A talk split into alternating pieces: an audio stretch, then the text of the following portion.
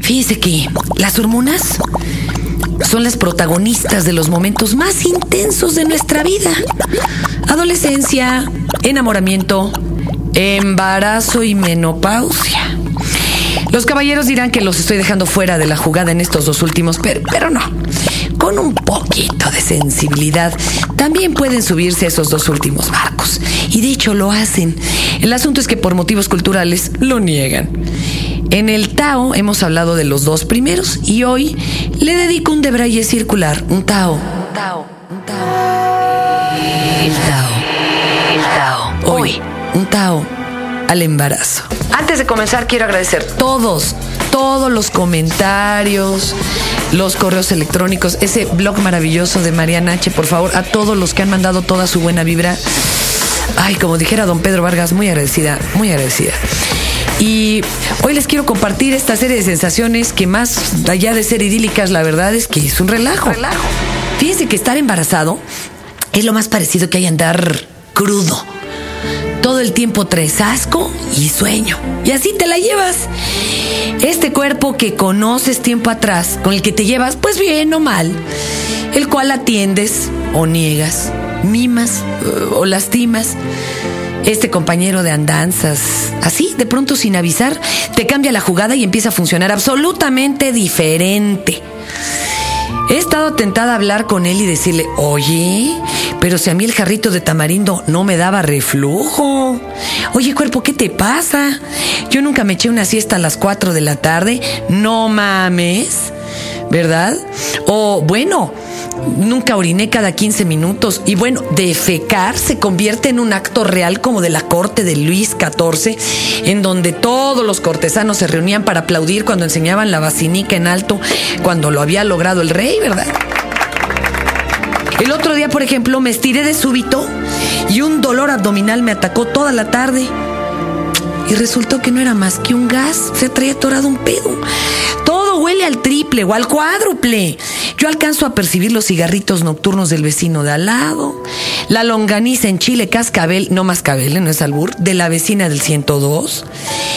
Y bueno, esto puede ser toda una pesadilla, por ejemplo, en el Metro Pino Suárez o en el Mercado de la Viga. A veces tengo que voltear el rostro cuando percibo el desayuno en el aliento de mis entrevistados de diálogos y así como que muy disimulada me volteo así a ver la cámara, ¿verdad? Mi pelo mi pelo, pues la verdad, está bastante maltratado, pero ahora se ve brilloso. El rostro se me ve radiante. Como, como se me está hinchando un poquito, pues hasta me disimula las arrugas. Y como estoy más tranquila, ese rictus ansioso que me acompaña ya desapareció. Cosas que antes me aburrían como nadar despacito, pues ahora se me hacen simplemente deleitables. Ver niños jugueteando a mi alrededor podría haber sido algo de susto, deleznable. Imagínense los moquientos, llenos de enfermedades, gritando, tropezando, rompiendo. De veras, era como para llamar a Herodes o aprobar la ley del aborto y ahora, viéndolo bien, pues como que no está tan mal. Son como cachorritos que van torpemente descubriendo el entorno.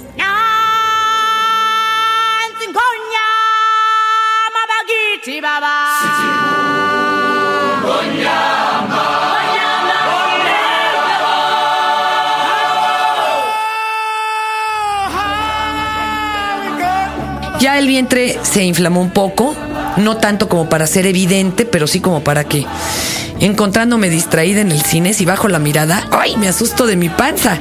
Y luego recuerdo, ah, es que estoy embarazada.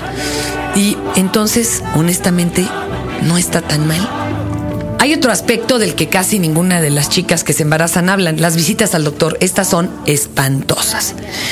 Es como la parte oscura del embarazo. Para mí es como presentar un examen de matemáticas sin haber estudiado, carajo. Me van a examinar y calificar y yo sin poder hacer nada. Ellos te ven en una pantalla y yo solo percibo manchas y borrones. Y sí, te dicen que estás bien y que tu corazón late, que late fuerte y que el del bebé también, yo no entiendo nada. Pero pues les creo como en un gran acto de fe ciega y nada más sonrío. El otro día me preguntaron, ¿y cómo se siente?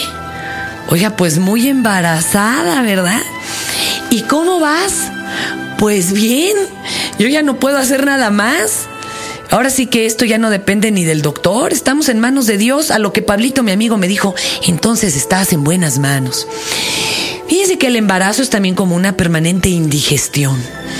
Tienes el estómago constantemente revuelto, sueñas cosas alucinantes a diario y, ¿sabes, bebé? Sé que por el momento no escuchas mi voz y empezarás a hacerlo tal vez en la semana 20. Ay, qué chinga, ¿verdad? Te vas a aventar todas mis sesiones de Soy totalmente Palacio o el 2 de julio, vota. Pero pues ni hablar, ¿verdad? Te tocó esta mamá. Sin embargo, sé eh, que de alguna manera ya ahorita entiendes algo de lo que te digo. Tu cuerpo está ahorita decidiendo con qué genitales se queda, los de niño o los de niña. Y ya cuando crezcas, las tías y abuelas te vestirán de azul o de rosita. Pero eso no importa, porque de cualquier forma, en casa esos dos equipos no están muy diferenciados. Y ya más adelante, de cualquier forma, tú vas a decidir con quién quieres compartir tu vida amorosa. Todos los demás te ven con profunda alegría con verdadero regocijo ante el milagro de la vida. Y yo, bueno, pues yo sigo cautelosa, ¿eh? Como buena neurótica, yo tiendo a pensar solo en lo que puede salir mal, bajo los parámetros humanos, ¿verdad?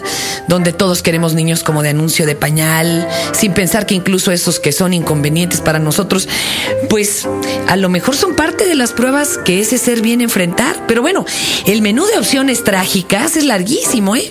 Los nombres de afecciones y padecimientos, eh, carajo, es más atemorizante que los monstruos indescriptibles de sonidos aberrantes de los libros de Lovecraft citomegalovirus, toxoplasmosis, amniocentesis, columna bífida. Joder, solo de pronunciarlos creo que hasta traen mala suerte, toco madera.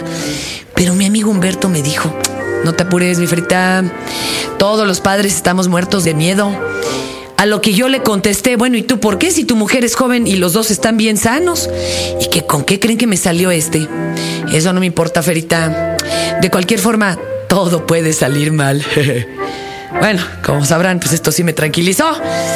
Yo por lo pronto, por lo pronto solo espero. Esta es una lucha que tú tienes que librar. Yo hago mi parte, pero tú tienes que hacer lo propio. Por más soberbios que sean los doctores y quieran ayudarte, la verdad lo que sigue depende de ti, de la naturaleza. Esto es a fin de cuentas como un viaje, ¿no? Vienes ya listo con un boleto de ida y vuelta. La fecha está abierta, pero no te dejan entrar si no muestras el boleto de regreso. Y esto te lo digo a ti, pequeño o pequeña. Esto lo vivimos ahora todos los humanos. Los viajes se han vuelto complicados. Perdónanos tantos estudios, pero con toda esta pinche incertidumbre, ahora se acostumbra que durante los viajes te revisen mucho, te pregunten mucho, que los vuelos se atrasen o se adelanten y que en una de esas hasta se pierdan tus maletas. No importa, no importa.